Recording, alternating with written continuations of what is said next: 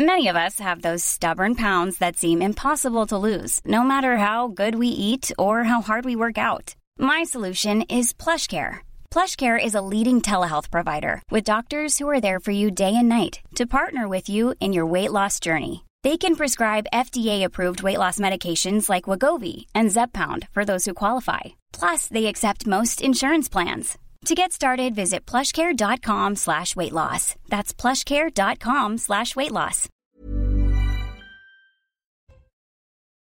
Tous et bienvenue à vous au grand rendez-vous. Pourquoi la reine nous manque tant? Symbole de continuité historique dans une époque en mal de repères, elle symbolisait un monde dépositaire de respect, d'autorité bienveillante et de transcendance. Alors sommes-nous encore capables de convoquer de telles valeurs. Pour en parler et puis suivre ce matin l'adieu écossais à Lorraine, deux invités pour un grand rendez-vous, vous l'aurez compris, exceptionnel. À partir de 10h30, ce sera l'historien et adepte des grands récits, Dimitri Casali. Et pour l'heure, c'est l'ancien ministre de la Culture, connaisseur de têtes couronnées, passionné d'histoire, Frédéric Mitterrand qui nous accompagne. Bonjour à vous. Bonjour Sonia. Et merci d'être là. Et pour mener ce grand rendez-vous à mes côtés, je suis entouré de Nicolas Barret des Échos. Bonjour Nicolas. Bonjour Sonia. Et du penseur et sociologue Mathieu Bock côté. Bonjour à vous, Mathieu. Bonjour. Alors Frédéric Mitterrand, depuis sa disparition, c'est bien sûr une avalanche mondiale d'hommages. Ce matin, c'est l'adieu écossais à la reine qui se prépare avec le cercueil qui va partir euh, vers 11h de Balmoral vers Édimbourg. Le tout avant des funérailles évidemment grandioses le 19 septembre. C'est bien plus qu'une reine à qui l'on rend hommage. Diriez-vous aussi que c'est un chef spirituel avec beaucoup de transcendance, ah, de spiritualité Oui, c'est-à-dire qu'elle incarne ce que devraient incarner tous les monarques, et il n'y en a plus beaucoup l'idée de la continuité de l'État et de l'identité de la nation. Alors, ce sont des mots qu'on a toujours un peu de mal à, à, prononcer. L'identité de la nation, ça a, tout ça tout de suite des références, ça évoque des références chez les gens mal intentionnés qui ne sont pas forcément agréables, mais pourtant c'est ça. Elle était l'âme de la nation britannique. Est-ce qu'elle était l'âme des nations du Commonwealth? Ça, c'est déjà une autre question. Euh, voilà.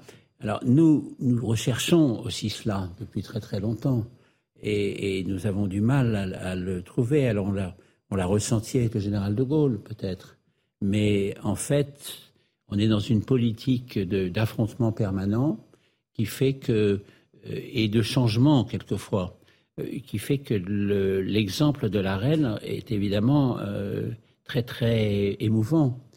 Et puis il y a une chose, c'est que c'est quelqu'un qui a tenu son serment. Et ça, c'est très rare en politique. Elle a tenu son serment. Parce qu'il parce que ne faut pas se cacher les choses. On dit toujours que la reine n'avait pas de pouvoir. Oui, elle n'a pas de pouvoir, mais elle avait un pouvoir, euh, un pouvoir philosophique, je dirais presque mystique, considérable. Et elle a tenu son serment. C'est-à-dire, elle a dit Je serai à votre service jusqu'à la fin.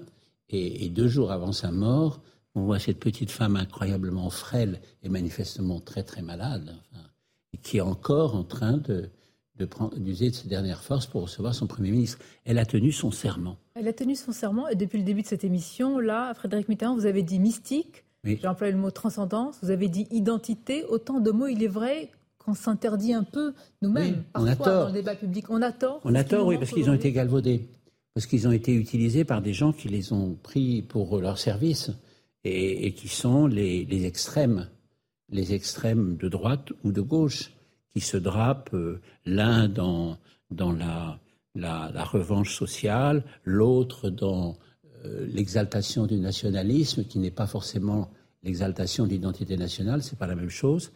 Et donc, euh, forcément, les termes ont été galvaudés chez nous. Ils ont servi d'armes contre les autres en face. Tandis que en Angleterre, avec la reine, on n'avait pas ce sentiment-là. Puis alors, il y a une autre chose aussi, c'est que quand même, euh, dans notre inconscient collectif français, je pense, je voudrais pas pontifier, hein, mais je pense, enfin moi, c'est des choses auxquelles je suis très sensible, euh, dans notre inconscient collectif, il y a la terreur. Hein. la terreur depuis, depuis la Saint-Barthélemy, euh, la terreur sous la Révolution, la terreur noire, la terreur blanche, les, la commune la guerre de 39-45 avec euh, les deux camps qui ont fait les horreurs les uns et les autres. Hein. Et, donc, il y a ça. La reine d'Élisabeth, c'était quelqu'un dont on n'avait pas peur. Très important. Hein. Un politicien, quelqu'un qui exerce un magistère politique, parce que j'insiste là-dessus, c'est la, la, reine avait en fait un pouvoir politique considérable. Elle avait un, mettons, un soft power, mais un soft power considérable. Et, on n'a pas peur On n'a pas peur, mais on la respecte. C'est une figure sacrée. Le sacré on n'a pas peur. On n'a pas peur. On se dit, on se dit, il va pas y avoir, un, il va pas nous arriver à un coup de Trafalgar, c'est ce qu'elle veut dire. Mais est-ce qu'elle représentait d'une certaine manière la part manquante non seulement de la culture politique française, mais peut-être même de l'esprit des temps présents, c'est-à-dire une époque de fluidité, de déconstruction, de changement permanent. Est-ce qu'elle n'incarnait pas l'autre pôle de l'existence? Je ne peux pas répondre à votre question parce que la question est une réponse à elle toute seule et vous avez raison. Donc euh, voilà, elle, représentait la part manquante. Et c'est d'ailleurs assez fascinant parce que moi je ne suis pas du tout monarchiste, hein, contrairement à ce que les uns ou les autres ont pu raconter, mais euh, je constate D'abord, ce que je constate, c'est que la République a gagné partout. Et c'est normal. Euh, toute l'Europe est une République. Mais dans certains pays, la République est couronnée. Et ça marche. Et ça marche euh, assez bien. Regardez le Danemark, euh, la Suède. Donc, l'Angleterre était le, sommet de, ce système, de cet exemple-là. Et, et ça, avec elle, ça a fonctionné d'une manière remarquable. En même temps, est-ce que en, pleurant la, reine Elisabeth, le, Royaume-Uni ou les, Britanniques ne pleurent pas aussi quelque part euh, une grandeur perdue? Ben, Quand on a pleuré le général de Gaulle, c'est ce qu'on ressentait. Hein. Hmm. Euh, c'était très, c'était très frappant de voir que le général de Gaulle meurt congédié, hein, hmm. euh, 18 mois plus tard, puis il meurt et l'émotion est immense. Euh, c'est une chose qui est très très frappante. C'est-à-dire, on a pleuré une page d'histoire dont on pouvait être fier. Voilà. Et, la reine Elisabeth, c'est ça, c'est une page d'histoire dont on pouvait être fier. Je ne dis pas que l'Angleterre n'a pas été, euh, le monde britannique n'a pas été comme la France, euh, cyniquement colonialiste, etc., etc. tous les reproches qu'on peut faire aux démocraties occidentales ou aux pays occidentaux dans leur comportement. Mais malgré tout, dans le, magistère moral ou la dignité dans l'exercice du pouvoir, il y avait quelque chose dont on, craint de ne plus le connaître. Dans ce cas-là, Frédéric Intention, évidemment, euh, on a pleuré la disparition du général de Gaulle comme les Britanniques le font, et au-delà, euh, la reine Elisabeth se pose la question de l'unité. Ensuite, elle était la garante de cette unité. Alors, cette unité est très, par sa figure sacrée. Cette unité est très menacée au Royaume-Uni, et elle est encore plus menacée dans le fonctionnement du Commonwealth, qui était tellement important pour elle. Une question que je me posais ce matin, peut-être que vous avez déjà la réponse, euh, c'est comment va se faire le couronnement de, Charles? On ne peut plus faire un couronnement comme le couronnement de la Elisabeth. L'Angleterre régnait encore, elle avait perdu l'Inde, mais elle régnait encore sur les cinq continents. On ne peut plus faire ça. On ne peut plus avoir le globe, le sceptre, euh, la couronne, euh, toute la cour, l'aristocratie. Ce serait anachronique? Là, ça devient anachronique, oui. Et donc, il faut qu'il, vraiment quelque chose qui représente à la fois euh, l'identité des peuples du Commonwealth et du Royaume-Uni, et qui ne soit pas euh, anachronique comme était le couronnement, qui était très beau, et qui d'ailleurs avait, avait corrigé son anachronisme en étant euh, présenté à la télévision en direct, ce qui était une chose extraordinaire. Et Moi, vous pouvez rappeler, Frédéric que c'était contre euh, la vie à l'époque euh, paraît-il. du Premier ministre, paraît-il, de Winston Churchill, et c'est la reine qui insistait avec son époux. Oui, paraît-il. On ne sait jamais. La, monarchie britannique, c'est le règne du paraît-il. on est obligé de, lire, c'est comme Champollion hein, avec les... Mais est-ce qu'une partie du pouvoir, justement, euh, d'Élisabeth II ne reposait pas, je reprends le mot de Sonia, sur son silence? C'est-à-dire, on disait, elle, rassemblait la nation, mais elle la rassemblait d'autant plus qu'elle ne se prononçait pas sur telle ou telle question. Oui, oui, mais le, silence, euh, le silence, c'est, comme, comme disait, euh, silence, c'est comme la grandeur. C'est-à-dire, c'est un peu mélancolique et, et, très utile, et en même temps ça laisse à chacun une part d'interprétation considérable. Et elle était silencieuse, mais pas si silencieuse que ça. Hein, parce qu'il y avait toutes sortes, je parlais tout à l'heure de Champollion et des hiéroglyphes, euh, il y avait sans cesse des détails qui permettaient de se rendre compte d'un certain nombre de situations. Quant aux films qui ont été faits sur elle, qui sont quand même très intéressants, que ce soit le discours d'un roi sur son père, ou, que ce soit The Queen, qui est un film absolument formidable, fait par des républicains. Hein. parce que c'est tous ceux qui ont fait les, toute la bande qui a fait le, Queen, la bande c'est pas du tout péjoratif quand je dis ça, mais ils sont tous euh, a priori de farouches républicains, c'est ce que Comment de farouches républicains. De farouches républicains. Il y avait quand même une admiration. Euh, ah ben oui, on peut pas un ne pas, exceptionnel, on peut pas de pas. Et, et The Queen raconte ça tellement bien. Hein. Tout le passage avec le cerf, c'est extraordinaire. Quand elle va à la fin féliciter le, majordome de l'aristocrate qui a tué le cerf et qu'elle le félicite et qu'on sent qu'elle est en train de lui dire exactement le contraire de ce qu'elle pense. C'est un moment euh, formidable. Et, puis après, il y a eu The Crown. Et ce qui est intéressant, c'est de voir que dans la, culture populaire actuelle, où, il y a tellement de, sous-marins de pensées, de passions tristes, euh, quelques-uns des grands succès sont aussi des succès qui, qui animent un souvenir très positif de la reine. Frédéric Mitterrand, il y a euh, l'album finalement de la vie de la reine qu'on peut feuilleter en silence et on voit à travers ses différents âges ce que nous avons vécu à travers notre histoire. Et puis, il y a cette image, hier, je voudrais vous la faire commenter. Effectivement, on l'a tous vue. Elle est très commentée ce matin par les journaux britanniques. William, Harry, Kate et Meghan, qui étaient réunis. On ne peut pas dire que c'est euh, l'éloge du silence, hein, notamment du côté de Meghan et, Harry, pour le dire euh, euh, ainsi. Bon, réunion de famille de façade. Dans tous les cas, l'image incarne, malgré les différends, aussi une forme, une forme de continuité. Oui, mais la famille, il y, a quelque chose qui est la famille, quand, quand quand l'ancêtre ou le chef de famille meurt, il faut vraiment que ce soit des familles épouvantables pour qu'on ne cache pas pendant un certain temps les différends qui existent, mais les différends existeront toujours. Euh, ce, qui est très, ce qui est très important, c'est que, enfin très important, non, ce qui est important, à, mes yeux en tout cas, c'est que c'est le lien familial intime que la reine euh, a noué avec des millions et des millions de gens. C'est-à-dire le deuil est à la fois collectif, mais il est personnel pour beaucoup de gens. Moi, pour prendre mon exemple, qui n'est pas plus intéressant qu'un autre, mais c'est juste euh, à titre de témoignage, euh, moi j'identifiais, j'adorais ma grand-mère. C'était une personne merveilleuse, merveilleuse, qui avait toutes les vertus chrétiennes et aucun de ses défauts. La bonté, la bonté, la bienveillance, la tolérance. Heureusement d'ailleurs, parce qu'avec toute la famille qu'elle a eue, heureusement qu'elle en avait un capital important. J'adorais ma grand-mère. Elle ressemblait à la reine, mais d'une manière incroyable. Elle n'avait pas cherché, d'une manière incroyable. Et quand la reine a fait ce discours formidable, formidable, pour le pendant la, crise du Covid, qui était We shall meet again, c'était quand même, il fallait le trouver, ça. Hein.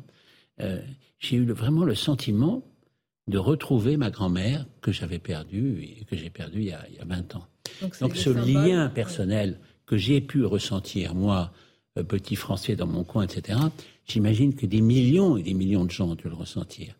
Et donc, un, des points importants du, du, patrimoine ou de l'apport de la reine, ça a été ce lien familial. Elle faisait donc partie de la famille, malgré d'ailleurs sa réserve, sa retenue, le protocole et la distance. On va marquer une courte pause et continuer à en parler. C'est intéressant aussi d'interroger sa relation avec les présidents, les présidents français et évidemment notamment François Mitterrand et d'autres. Une courte pause et on, retrouve, on se retrouve en direct sur Europe 1 et CNews. Merci d'être avec nous en ce dimanche. C'est un grand rendez-vous exceptionnel. Dans quelques instants, ce sera l'historien Dimitri Kezali qui va nous rejoindre. Pour l'heure, nous sommes avec Frédéric Mitterrand. Nous évoquons eh bien, ce qui va se passer dans quelques instants. Le cercueil de la reine qui va quitter euh, Balmoral pour aller euh, rejoindre Édimbourg. Ce sera euh, l'adieu écossais euh, à la reine. À ce sujet, Frédéric Mitterrand, les nations qui forment le Royaume-Uni, anglaise, galloise, écossaise, Irlande du Nord, vont-elles rester unies? Un grand biographe de la reine a écrit que la fidélité des indépendantistes écossais à la reine expirera avec sa disparition. C'est possible. Je ne dis pas que c'est probable, je dis que c'est possible. Alors Nicolas Sturgeon, la première ministre écossaise, s'est fendu d'un d'un hommage très très très très net, très mm. fort concernant la reine. Je ne peux, pas, je peux pas vous répondre à cette, à cette question. Euh, il faudrait interroger les Écossais eux-mêmes. Mais c'est sûr que la revendication indépendantiste, normalement, considère qu'il faut garder la royauté et donc la reine. Si elle n'est plus là, ce sera donc le roi. Cependant, les écologistes écossais qui sont très importants sont pour la République. Si, si jamais l'Écosse se séparait de l'Angleterre, ce qui me semble improbable en vérité, si jamais l'Écosse se séparait de l'Angleterre, je pense qu'inévitablement, elle irait vers la République. Au fond, c'est une charge très lourde qui pèse sur les épaules de, Charles III. Est-ce qu'il sera capable d'être ce ciment de l'Union euh, Si l'on en juge, si l'on en juge par son discours, qui était tout à fait remarquable, euh, il, est, il, est, possible qu'il puisse assumer cette charge. Sauf qu'il va y avoir des, des crises comme, telles que le Royaume-Uni n'en a, a, pas connues. Et donc, ça va être euh, extrêmement agité. Cela dit, pour un roi, il vaut beaucoup mieux euh, que ce soit agité qu'une bonasse où il ne se passe rien et où tout, tout finalement, tout, tout s'évanouit et tout s'oublie. Permettez-moi de reprendre la question de, l'unité, en fait, non seulement du Royaume-Uni, mais du Commonwealth aussi. vous l'avez évoqué, euh, en d'autres temps, c'était l'Empire britannique qui, sur lequel jamais le soleil ne se couchait. Mais quel est le sens, quel pourrait être le sens aujourd'hui du Commonwealth pour les peuples qui y participent, alors que l'histoire qui en a accouché n'est plus, euh, n'est plus nécessairement la nôtre? Ne pas devenir américain. Mm-hmm. Si le Canada ne veut pas devenir le 51e État américain, il doit garder la monarchie. Si l'Australie ne veut pas être totalement isolée face aux ambitions de la Chine et de l'affrontement inévitable entre la Chine et les États-Unis, elle doit garder la monarchie. La monarchie comme symbole de la vieille Europe, finalement. Comme symbole de son histoire, parce que c'est son histoire quand même aussi. Hein. Euh, les Australiens, euh, c'était au départ en partie les bagnards qu'on envoyait. Euh, ce sont des pauvres aborigènes qu'on a très maltraités. C'est tout un ensemble de choses, mais la monarchie a été présente à son histoire dès le début, avec certainement des erreurs, euh, et notamment une, une sardine Rousseau euh, québécois, australienne a refusé de prêter serment à la reine quand elle a été élue. Puis finalement, elle a bien été obligée parce que ça, la, présidente du Parlement lui a dit écoutez, il faut, faut, vous, faut vous lisiez la formule qu'elle a lue euh, très difficilement. Hmm. Bon, bien sûr. Et en disant, euh, la reine, euh, je ne peux pas prêter serment à la reine qui représente la force colonialiste qui a écrasé les aborigènes. L'Australie est très tentée de, devenir une république. oui, oui, oui, mais on, tourne autour de cette question depuis le début. Mais moi, je vous ai fait une réponse. Je voudrais simplement, pour nos téléspectateurs et nos auditeurs sur Europe 1, raconter ce qui se passe à, l'image. Ce sont les grilles de, de Baltimore que que l'on aperçoit. Balmoral. Balmoral, pardonnez-moi. De Balmoral, j'étais un peu plus loin. Non, mais Baltimore, on peut y aller aussi si vous voulez. Ce sera une prochaine étape. Et le, cercueil de la reine devrait quitter euh, eh bien, celui dans quelques instants. Direction, on l'a dit, euh, Édimbourg. Il y a aussi, Frédéric Mitterrand, un mystère qui entourait la reine, à la fois très enraciné dans un monde euh, d'avant, on va dire, et tout à la fois très présente dans ce qui est contemporain. Comment expliquer ce en même temps assez unique et particulier? Parce que la reine était très intelligente. Euh, moi, je me souviens, je suis désolé, je fais un peu de name dropping, mais enfin, on peut, parler, on peut dire des mots anglais aujourd'hui. Je me souviens d'un jugement de François Mitterrand disant que c'était une des femmes les plus intelligentes d'Europe. Et donc, elle est très intelligente. Donc, elle avait compris. Elle avait compris. Alors, c'est toujours la même chose. On comprend, on comprend des, des enjeux qu'on doit tenir, des défis qu'on doit surmonter. Puis en même temps, on est ce qu'on est. Elle était quand même aussi l'héritière d'un monde aristocratique, de tradition, de la manière dont, son père avait donné l'exemple, de sa mère qui était pas du tout euh, aussi, qui était extraordinairement sympathique et amusante, mais qui, était quand même très très euh, braquée sur les réflexes aristocratiques. Elle était cela aussi. Mais comme elle était très intelligente, elle. Mais... On vient de voir justement, pardonnez-moi, on vient de voir une photo très intéressante. Avec les présidents français, on a vu euh, Jacques Chirac, Nicolas Sarkozy, François Hollande, évidemment François Mitterrand. Pourquoi avait-elle cette préférence, euh, on peut le dire, hein, marquée euh, pour François Mitterrand parmi tous Elle avait la même préférence à l'égard de Harold Wilson. C'était des socialistes qui parlaient à la reine et qui parlaient à une femme. Et François Mitterrand était un séducteur. Et François Mitterrand aimait les femmes. Et elle, elle aimait les hommes. Donc euh, il y avait non mais c'est très important. il y avait il y avait il y avait un lien qui ne se disait pas. Et il y a, il y a une image que j'ai pas revue dans toutes les images qui ont été diffusées. L'inauguration du tunnel. Euh, ah oui, qui est une image extraordinaire. Sous la Manche, oui. Ils sont côte à côte. Elle comprend parfaitement, évidemment, parce qu'ils parlent très bien français. Et la reine va être très, très émue. Vous pouvez nous raconter ce qui s'est passé C'est très, très touchant parce que François Mitterrand sort, comme il le fait souvent de son discours. Et il dit, mais moi, pendant la guerre, je pensais très souvent à ces deux petites filles, elle et sa sœur, sous les bombardements à Londres. Et là, blush. C'est un choc qu'elle ne s'y attendait pas. Parce que souvent, dans ces cas-là, euh, vous avez avant le discours de la personne qui va vous succéder. Donc vous avez lu, vous n'y attendez pas. Mm. Et, elle, elle, est prise d'une émotion très très forte. Elle se, penche sur son programme hein, et elle cache cette émotion. Avec François Mitterrand, il y avait ça. D'ailleurs, François Mitterrand, vous, parlez, euh, vous parlez de, de c'était pas uniquement des propos de convenance. Et, quand il avait quelqu'un en face de lui, on peut le critiquer pour beaucoup de plans, mais on peut pas, peut pas lui nier ça. Euh, dans beaucoup de domaines, quand, euh, quand, il avait un interlocuteur, il cherchait à atteindre cet euh, interlocuteur sur le plan émotionnel. Donc il faisait la même chose avec la reine. Mais comme il avait une vieille, vieille tendance monarchiste hein, quand même, il avait d'autant plus de sympathie pour, pour elle. Comme elle était intelligente et qu'elle lui répondait, et, comme c'était une femme qu'il voulait aussi séduire, donc ça marchait très bien. Vous dites qu'il avait une vieille tendance euh, monarchiste, mais est-ce qu'on pourrait dire aussi que François Mitterrand avait une psychologie monarchique, ce qui fait que les deux pouvaient se comprendre naturellement? Alors, il avait une psychologie dans son comportement. On, sait bien comment ça se passait et comment on le lui a reproché. Mais il ne faut pas oublier que sa sœur s'appelait Marie-Antoinette, que sa mère était, était euh, royaliste, que donc il avait, il avait un, passé comme ça qui était, qui était très fort sur ce plan-là. Et donc, euh, il avait, au départ, il n'avait pas de, il n'avait pas de préjugés antimonarchiques, loin de là. Et en fait, et il, trouvait en face de lui quelqu'un qui incarnait tout ce que sa mère lui avait dit de remarquable sur la monarchie. Donc déjà, ça marchait très bien. Euh, pour nous Français, vous voyez venir la, question, elle incarnait ce monde d'avant dont peut-être nous avons euh, quelques nostalgies, une nostalgie qui est un peu criminalisée parfois aujourd'hui. Est-ce que les Français sont des royalistes contrariés ou est-ce que c'est exagéré de poser à chaque fois cette euh, question ainsi? Je pense ce ne sont pas des royalistes euh, contrariés parce qu'ils ont eu quand même l'occasion pendant tout le 19e siècle d'essayer plusieurs formules monarchiques qui n'ont pas marché. Donc à un certain moment, ils sont quand même résignés en se disant ça ça ne marche pas.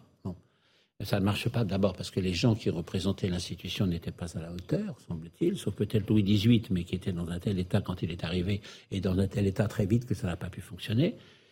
Et puis aussi parce que, parce que tout, ce, tout, ce, à quoi on assiste au cours du XIXe siècle, c'est quand même à une montée irréversible de la pensée républicaine. Hein. C'est progressivement, d'étape en étape, on y va. Voilà. Donc euh, les Français n'ont pas, en vérité, n'ont pas de nostalgie euh, monarchique. Ils ont la nostalgie des institutions peut-être, ce que De Gaulle a extraordinairement bien compris en faisant une constitution euh, quasi monarchique. Quasi monarchique. C'est la synthèse en fait. fait la synthèse des deux. Et cette idée monarchique. C'est ça, avec le, avec le septennat qui renouvelable éventuellement, mm. ce dont François Mitterrand s'est servi avec gourmandise.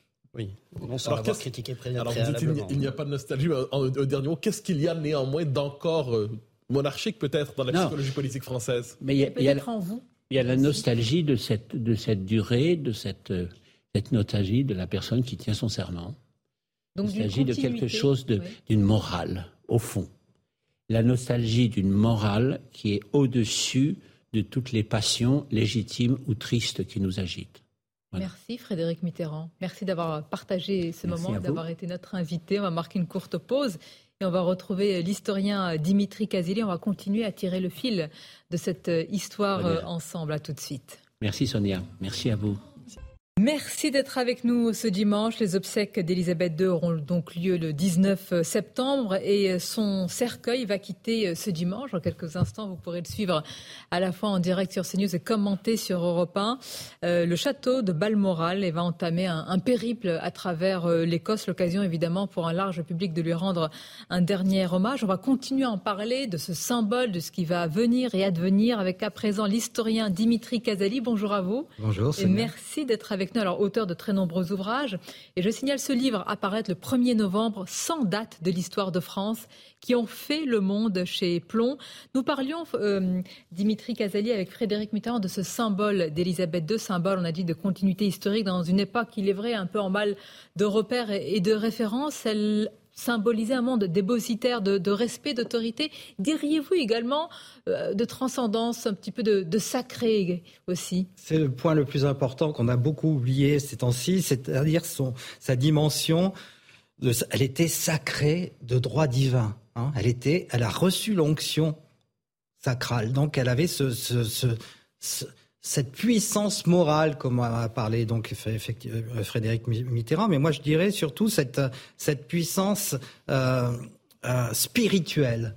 Voilà, elle avait un pouvoir spirituel qu'aujourd'hui aucun président n'a et qui comble le vide intersidéral qui peuple les, les esprits de nos, de nos occidentaux en particulier, les Français en particulier. On voit bien que le, vide spirituel euh, habite les écoles, euh, les adultes, euh, puisque depuis que l'Église a disparu, depuis que la monarchie française a disparu, il y a ce vide hein, terrible, ce vide spirituel, et la, reine d'Angleterre comblait ce vide et justement donnait les valeurs fondamentales, les repères. C'était vraiment le roc, le ciment qui tenait la monarchie britannique. Donc, mais un vide spirituel, vous dites un vide qu'on peut combler en démocratie ou un vide auquel ben, ne peut répondre finalement que le monde d'hier, qui est condamné néanmoins à s'éteindre?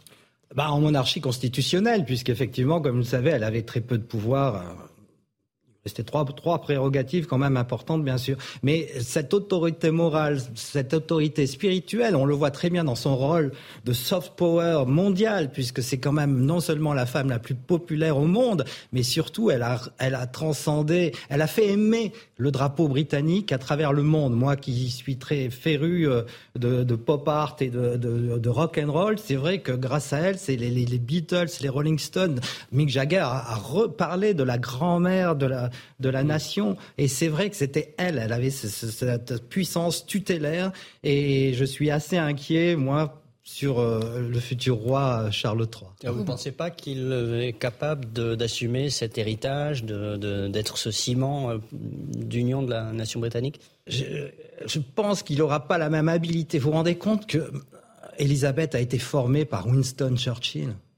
Il faut le rappeler, ça, c'est quand même une reine extraordinaire, hein, connu, on va pas redire, hein, 15 premiers ministres britanniques, mais justement, aucun des, derniers ministres, euh, premiers ministres britanniques avait, rencontré Winston Churchill. Et, donc, c'est extraordinaire. On n'a pas idée euh, du, niveau d'habilité avec lequel elle a, gouverné, elle a gouverné, elle a régné. Alors, on dit, c'est la fameuse adage britannique, hein, la reine ne, ne, gouverne pas, mais règne. Mais là, elle a régné dans toute son, entièreté. Et je pense que Charles III aura bien des, problèmes. Il n'a pas la même aura la même euh, popularité, bien sûr, mais peut-être le même talent. On, le voit déjà dans ses prises de position, euh, son grand œcuménisme, cette ouverture aux autres religions, certes, c'est bien, mais il faut quand même rappeler qu'il est le chef de l'Église anglicane. Et je ne sais pas si justement il n'y aura pas un paradoxe. Mais c'est très intéressant pour vous, donc le sacré de la reine dépendait davantage de sa personne que de l'institution parce que Charles III prend le, relais de l'institution. Alors, va-t-il accepter euh, l'onction euh, sacrale sur le front hein, sur le... Normalement, euh, c'est tellement la tradition est omniprésente, donc il devrait accepter tous ces signes religieux. Mais on va bien voir dans, ses réactions. Vous savez, il est très œcuménique, il est ouvert, tellement ouvert à la diversité, c'est bien, mais aujourd'hui, dans une société multiculturelle comme l'Angleterre, hein, qui n'est pas laïque comme la nôtre, euh, c'est vrai qu'il va marcher sur des, chardons ardents. en même temps, on a bien vu que la monarchie britannique avait besoin aussi de se s'inscrire de se renouveler. dans la modernité, de se moderniser, de changer. Euh. Voilà, donc il est peut-être plus en phase de ce point de vue. Alors non, justement, celui qui est en phase, c'est William, bien sûr. et là, c'est vrai que 73 ans, arriver vouloir moderniser la monarchie britannique, j'ai des doutes. C'est intéressant, Dimitri Kessel, parce que William a, euh, pour aller vite, une image plus conservatrice, par exemple, que, son frère Harry. Pour vous, il serait davantage dans la lignée voilà, en phase avec la reine Elisabeth et finalement le gardien de ces rites séculaires, puis d'une forme de sacré assumée et même revendiquée oui, on sent qu'il a quand même la carrure, il a les épaules, pour reprendre la fameuse phrase de Diana. Hein, Charles aura-t-il aurait-il les, épaules? C'est vrai qu'on peut émettre certains doutes sur ces prises de position, parfois euh, politiques et religieuses. Il y a quand même une curiosité pour cette institution immuable qui ne craint pas aujourd'hui de conjuguer euh, au présent des rites séculaires. Euh, vu de France, il y a à la fois une fascination, et je le disais tout à l'heure, même les plus farouches des républicains rendent un hommage à la reine, en tout cas montrent une certaine appétence pour ça. Comment vous l'expliquez? Comment expliquer notre relation contrariée avec ça? Oui, c'est ce qui me fascine. J'en parle souvent dans mes bouquins. En France, on a cette, cette jalousie envers la monarchie euh, britannique, mais c'est vrai. Alors c'est très ambigu. C'est un rapport d'amour-haine. Bon, déjà, comme vous le savez historiquement, l'Angleterre, c'est l'ennemi héréditaire. Il y a eu non pas une, mais trois guerres de 100 ans. Hein, dès 1150 en 1154 la première. Et effectivement, grâce à l'entente cordiale 1904, euh, on a pu faire la, paix avec la, Grande-Bretagne et c'est devenu la, reine justement incarner cette francophilie. Hein. Cette personne a été notre allié elle était, elle a fait, elle est entrée en résistance contre les nazis. Donc, elle a toujours aimé la France. Elle avait des, des déclarations, mais tout le monde a oublié que, par exemple, en 1956, hein, lors de la crise de Suez, elle a dit le parachutiste français est le meilleur soldat au monde. Hein, et qui, qui rebondissait. Et on voit, savez-vous, on, voit l'influence de Winston Churchill qui, lui, a déclaré il faut l'entendre, que l'armée française est la meilleure armée au monde, c'est celle qui a remporté le plus de victoires. Donc, vous avez dit un mot important, cela dit. Vous avez parlé de jalousie. De quoi les Français sont-ils jaloux lorsqu'ils regardent la monarchie britannique, selon vous? Du décorum, bien sûr. Vous vous rendez compte ce sens de la mise en scène qu'ont conservé les Britanniques, mais ça date, souvenez-vous, 2005, c'est euh, euh, bicentenaire de Trafalgar. Ils font venir 600 000 personnes à Portsmouth, dont la reine, Tony Blair et nous. On envoie le, porte-avions Charles de Gaulle, alors que c'est une défaite française colossale. Et un an auparavant, Austerlitz, on n'avait rien fait. Chirac n'aimant pas Napoléon, on avait honte de célébrer la plus grande victoire de l'armée militaire de tous les temps. Donc c'est vrai que les, Britanniques sont fiers de leur histoire. J'ai écrit un livre, Pourquoi les Français ne sont-ils plus fiers de leur histoire? Et eh ben voilà la différence, que même s'ils sont en pleine euh, adaptation de leur, de leur monarchie, même s'ils savent concilier effectivement l'amour des traditions avec l'amour du progrès. Et c'est ça la force du peuple britannique. Nous, on est là, on est repentant, on est culpabilisant sans cesse. La France c'est mal, la France c'est on avait ce alors que vous allez voir dans le prochain bouquin que j'écris justement c'est une ode une, à l'amour de la patrie, de la, de la France. en, même temps, est-ce que la reine, c'est pas celle qui fait oublier justement aux Britanniques le, déclin euh, du pays? Très bonne question, parce que non seulement elle a vécu la Seconde Guerre mondiale, où elle fut notre amie, notre alliée, mais elle a vécu aussi la fin et la chute de l'empire britannique, le plus grand empire colonial qui n'ait jamais existé, hein, un quart euh, du, de la planète. Et c'est vrai que là, ils sont très forts, il faut le reconnaître, puisque ils ont su décoloniser d'une manière très habile, c'est-à-dire regarder en Inde, au Pakistan, ils, ils sont partis euh, en baissant les couleurs, euh, levant la tête et tout, et dès qu'ils sont partis, le Pakistan et l'Inde se sont fait la, guerre où il y a eu plus d'un million de, de morts. Donc ils ont toujours été beaucoup plus habiles que nous. Et c'est bien le grand malheur de la France. Mais il y a une forme de mélancolie peut-être en ce moment. Est-ce qu'on peut dire qu'avec Elisabeth II, les Anglais, les Britanniques, ont en fait, ils avaient une espèce d'écran pour ne pas s'avouer eux-mêmes qu'ils n'étaient plus la grande puissance qui organisait l'histoire, mais elle marquait le prestige hérité de ce passé? Oui, parce que c'est vrai que ça rassure quelque part de, voir cette image immuable pendant 70 ans, vous vous rendez compte, depuis 53, d'avoir cette personne exceptionnelle qui était là comme la, grand-mère de la nation. En France, on a toujours été fasciné par l'homme providentiel. Hein, ou la femme providentielle, comme Jeanne d'Arc par exemple. Et c'est vrai que ça nous manque énormément. On sent qu'il y a cette euh, jalousie, cette envie, cette, euh, cette admiration, cette fascination, je dirais, qu'ont les Français pour la monarchie britannique, mais en même temps, euh, personne ne comble le grand vide spirituel qui règne actuellement dans l'esprit des citoyens. On va continuer à en parler, on, marque une pause, vous l'avez dit, personne ne comble ce grand vide spirituel et on se demande là, à l'approche de ces funérailles, quelle grande autre figure pourra rassembler autant de monde, d'abord des grands de ce qui seront là, mais aussi là, on le verra dans quelques instants, sur la route, euh, après le château de, Balmoral, quand euh, les grilles vont s'ouvrir, évidemment, il va y avoir beaucoup d'Écossais et puis euh, des Britanniques qui vont venir à, sa rencontre une, une dernière fois. On va suivre cela en direct ensemble. À tout de suite. Merci d'être avec nous en direct à la fois sur CNews et sur Europe 1. Dans quelques instants, le cercueil de la reine Elisabeth II, décédée euh, jeudi, euh, va sortir de Balmoral, va être transportée ce dimanche à travers l'Écosse pour rejoindre Édimbourg, où le public pourra rendre un, premier hommage à la monarque. Je vous rappelle que Charles III a été proclamé roi samedi, deux jours après le décès de sa mère, Elisabeth II. Ses fils, William et Harry, se sont recueillis ensemble à Windsor avec leurs époux respectifs, Kate et Meghan. Un symbole d'union malgré évidemment euh, les, profonds euh, désaccords. Les funérailles de la reine sont donc prévues le 19 septembre à l'abbaye de Westminster euh, à Londres. Nous en parlons avec l'historien Dimitri Casali. Dans cette abbaye, il va y avoir forcément évidemment l'émotion, c'est évident, mais aussi le faste, la grandeur peut-être telle qu'on n'a pas connue depuis si longtemps, et cela est normal. Peut-être que vue de France, elle sera peut-être un peu moins, mais cela correspond à la fois à la reine et à l'époque, j'allais dire. Aussi. Oui, mais à ce savoir-faire britannique dont je vous parlais, pour le décorum, pour la mise en scène, pour l'organisation, c'est quelque chose que nous, en France, on ne sait pas faire, qu'on ne sait plus faire, puisqu'effectivement, euh, Napoléon III organisait encore des, des événements euh, fastueux. Mais euh, ce qui est important, c'est surtout euh, sa, résonance à travers le monde.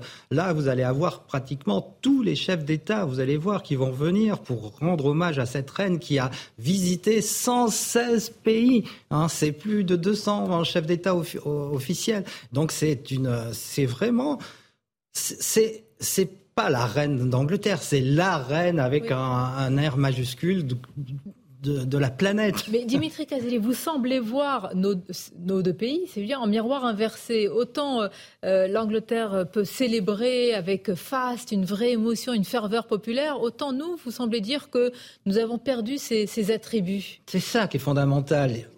Et nous devons tenir compte des leçons de, de la reine d'Angleterre en particulier, de l'Angleterre aussi, du gouvernement britannique, pour ces organisations, ces célébrations historique. Nous ne savons plus célébrer notre histoire. Regardez, je vous parlais d'Austerlitz, qui est reconnu hein, à travers le monde entier. Et ben maintenant, c'est une honte. Austerlitz a été sorti des manuels scolaires.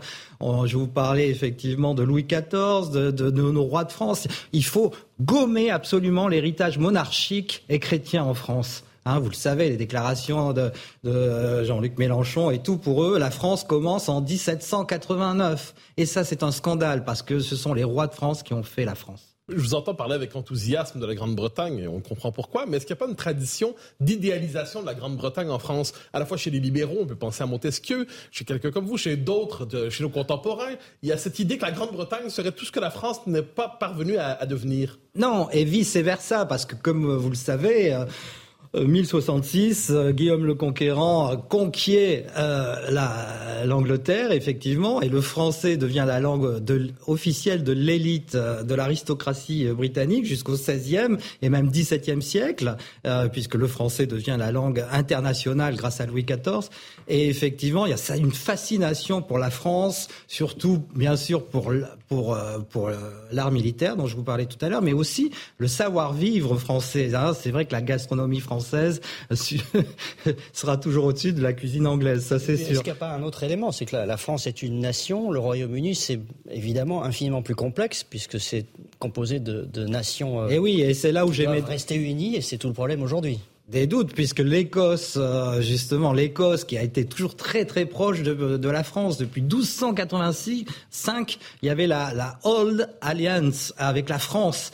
Et effectivement, euh, en 1707, euh, elle s'est réunie, donc c'est assez récent, hein, donc 3, 300 ans, 300 ans à, à l'Angleterre. Mais son risque, c'est effectivement de vouloir se raccrocher au continent et à la France, puisqu'il y avait cette amitié franco-écossaise. est-ce qu'il n'y a pas un vertige aujourd'hui? Une fois passée la période de deuil, euh, est-ce que le Royaume-Uni va être en quelque sorte pris de vertige face à, à ce risque de, de Ah oui, moi j'ai très peur parce que c'est vrai que les, les, Écossais, vous avez vu, on a, ils avaient perdu euh, le référendum en 2013, je crois, 45% euh, contre 55, et là aujourd'hui, dans les sondages d'opinion, les républicains écossais ont l'avantage. Donc que va devenir la Grande-Bretagne sans l'Écosse Et idem avec l'Irlande. Vous le savez, c'est encore.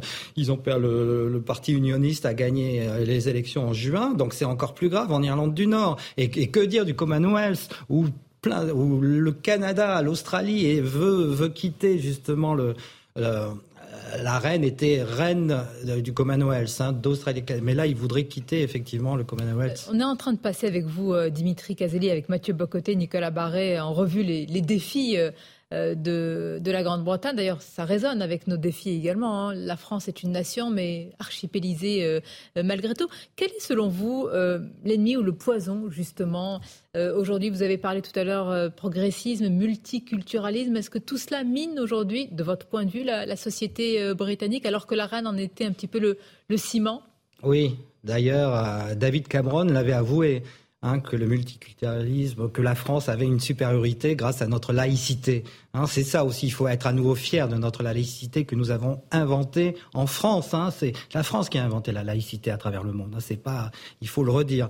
Euh, et l'Angleterre avec ce système, moi je pense que le plus grand danger, c'est bien sûr le communautarisme. Ça, il faut, il faut pas avoir peur de le, redire haut et fort. Et la les Britanniques ont tendance à s'enorgueillir pourtant. Oui, c'est leur modèle, mais justement, il est justement le Brexit. Il faut pas se voiler la face. A été est passé justement contre ce modèle-là. Les, les, Anglais, les, Britanniques profonds de la, Grande-Bretagne profonde ont voté contre ce modèle-là. Est-ce qu'on pourrait dire que les Britanniques ont reproduit, c'est la logique impériale, ils ont reproduit dans leurs frontières la logique de l'Empire, donc des communautés cohabitent, une élite dirige tout cela, et finalement ça devient le contre-modèle de la France en la matière. Exactement, mais là ils ont, rendu, ils ont réussi grâce à la reine qui était au-dessus, qui rappelait ses valeurs fondamentales. Et c'est ce que je dis toujours, en France, nous devons revenir à nos valeurs fondamentales. Ça nous permettra d'ouvrir et de nous moderniser. Mais c'est ça le, talent britannique, hein, rester fidèle à nos valeurs et à nos traditions tout en nous ouvrant sur le monde moderne et actuel. Si vous nous regardez sur CNews ou vous nous écoutez sur Europa, euh, il y a quelques instants, les grilles du château de Balmoral se sont euh, ouvertes. Dans quelques instants, c'est le protocole, ce sera à 11h la sortie du, cercueil de la reine. C'est vrai qu'il va y avoir évidemment ce dernier hommage. On va voir quelle sera l'ambiance. On imagine quand même une, ferveur pour ce dernier hommage. Dimitri Caselli, vous qui avez écrit sur les grandes figures euh, de l'histoire, est-ce qu'il y aura encore, mais peut-être que la réponse est déjà contenue dans, la question, une grande figure autour de laquelle il y aura encore ce genre de, ferveur comme ça, d'appétence populaire? Est-ce qu'ils existent encore? Est-ce qu'ils existeront encore dans quelques années? C'est très difficile de. Et là, on rejoint encore tout le talent de la reine, c'est-à-dire de, gouverner, d'être au-dessus des partis, au-dessus des idéologies. Et là, il faut un talent inouï avec les réseaux sociaux aujourd'hui pour, pour être au-dessus de. Vous voyez, je ne vois personne, aucun modèle. Alors peut-être un, un modèle religieux, peut-être, mais Là, je suis très pessimiste pour cet avenir. Elle, a échappé, selon vous, à tous les pièges, à tous les pièges idéologiques, à toutes les tendances euh, modernes de la société, dans toutes les cases où certains auraient voulu euh, l'enfermer ou pas? Oui, c'est la supériorité de la monarchie sur nos, sur nos euh, démocraties républicaines. C'est vrai que ces dynasties, déjà, elle a vraiment, elle a le, le, temps pour elle, bien sûr. Elle est moins exposée que notre président ou nos hommes politiques, puisque et puis enfin, euh, justement, ils ont souvent, les rois, regardez, euh, Charles, alors j'espère qu'ils ont été formés pour gouverner un pays. Et William, moi je mets beaucoup d'espoir en, William, qui aura sans doute l'énergie et les épaules pour redonner de la cohésion nationale à la Grande-Bretagne dans un moment aussi douloureux. D'ailleurs, on l'a vu hier, on l'a vu hier tout simplement. Vous avez vu quand il a rejoint son frère, tous les tabloïds, tous les, médias, on, dit, on voit qu'il a beaucoup plus d'aura que son père.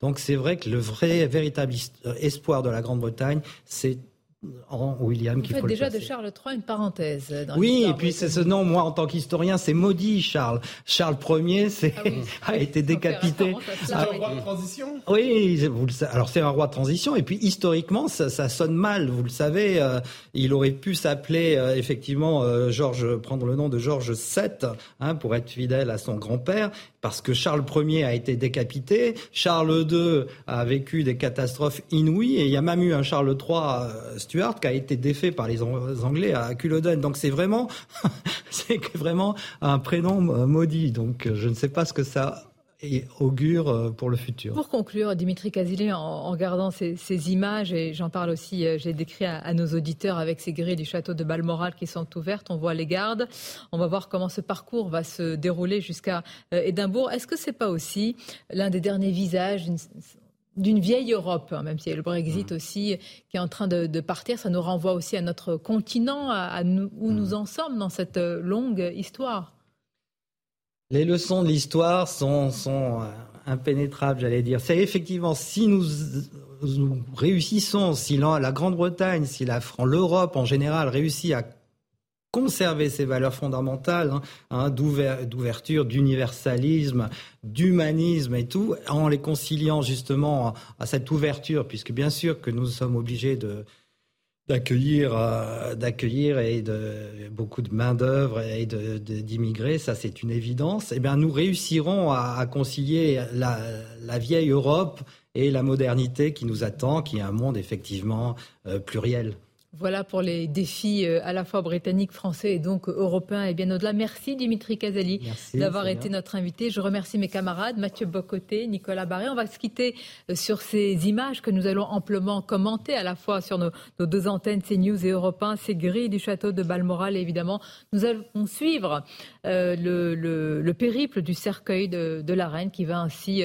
traverser évidemment les routes à aller jusqu'à euh, Édimbourg. Et puis euh, le point d'orgue, ce sera les funérailles, évidemment, que l'on va largement commenter euh, le, 19 septembre. Nous verrons aussi quelle sera la, ferveur, c'est important, qui sera autour de, ce cercueil. Nous avons vu hier des images qui ont été largement commentées à la fois de Harry, de, William, de Meghan et, tout ce qui était réuni, malgré aussi les, différences. Cette image aussi, peut-être un dernier mots, elle est, importante. C'est une ouverture finalement sur euh, une dernière euh, demeure. On accompagne ainsi alors, la, souveraine aussi. Ça, ça, va marquer l'histoire. Vous qui êtes historien, ça sera dans quelques années évidemment des choses qui seront euh, éminemment commentées. Oui, c'est admirable. En fait, ces Britanniques ont su conserver le sens de l'histoire que nous, Français, nous avons perdu perdu. Ah oui. Vous allez finir sur cette note-là. Oh bah regardez le bicentenaire de Napoléon. Vous vous rendez compte 2021, l'homme le, plus, le français le plus célèbre au monde, ça a été minable. Il faut pas avoir peur de le dire. Ça a été minable. Vous êtes. Les Français doivent se mettre à l'école anglaise. Bien sûr. Bien sûr, et être fier à nouveau de notre histoire, euh, d'Austerlitz, de Napoléon, des grandes figures, de Charles de Gaulle, de Jeanne d'Arc. Regardez Jeanne d'Arc, on a l'héroïne qui, à travers le monde, a sa statue justement à Londres, à Canberra, à Toronto, et qui a bouté les Anglais de France, qui est aimée à travers le monde, sauf en France, puisque aujourd'hui c'est l'égérie du Front National, il ne faut plus en parler. Mais comment vous expliquez, vous qui, euh, qui écrivez évidemment et qui êtes un passionné d'histoire, comment vous expliquez euh, cette défiance euh, à l'égard de certaines figures historiques Et l'ignorance. L'ignorance, qui monte cette longue montée de l'ignorance, on le voit à, travers le décolonialisme. Hein. regardez des, figures fantastiques comme Federbe, Gallieni sont attaqués alors que justement Federbe avait épousé une Sénégalaise et que son fils était métis. voilà ce que je dis aux décoloniaux, aux Black Lives Matter et aux wokistes. Encore euh, un mot quand on va voir, évidemment, on va attendre peut-être que cette sortie va avoir lieu dans quelques instants. Voilà, elle, aura lieu, elle sera commentée en direct sur nos enquêtes. Merci encore d'avoir été notre invité. Merci à vous et bon après-midi, bon dimanche sur CNews et Europe 1.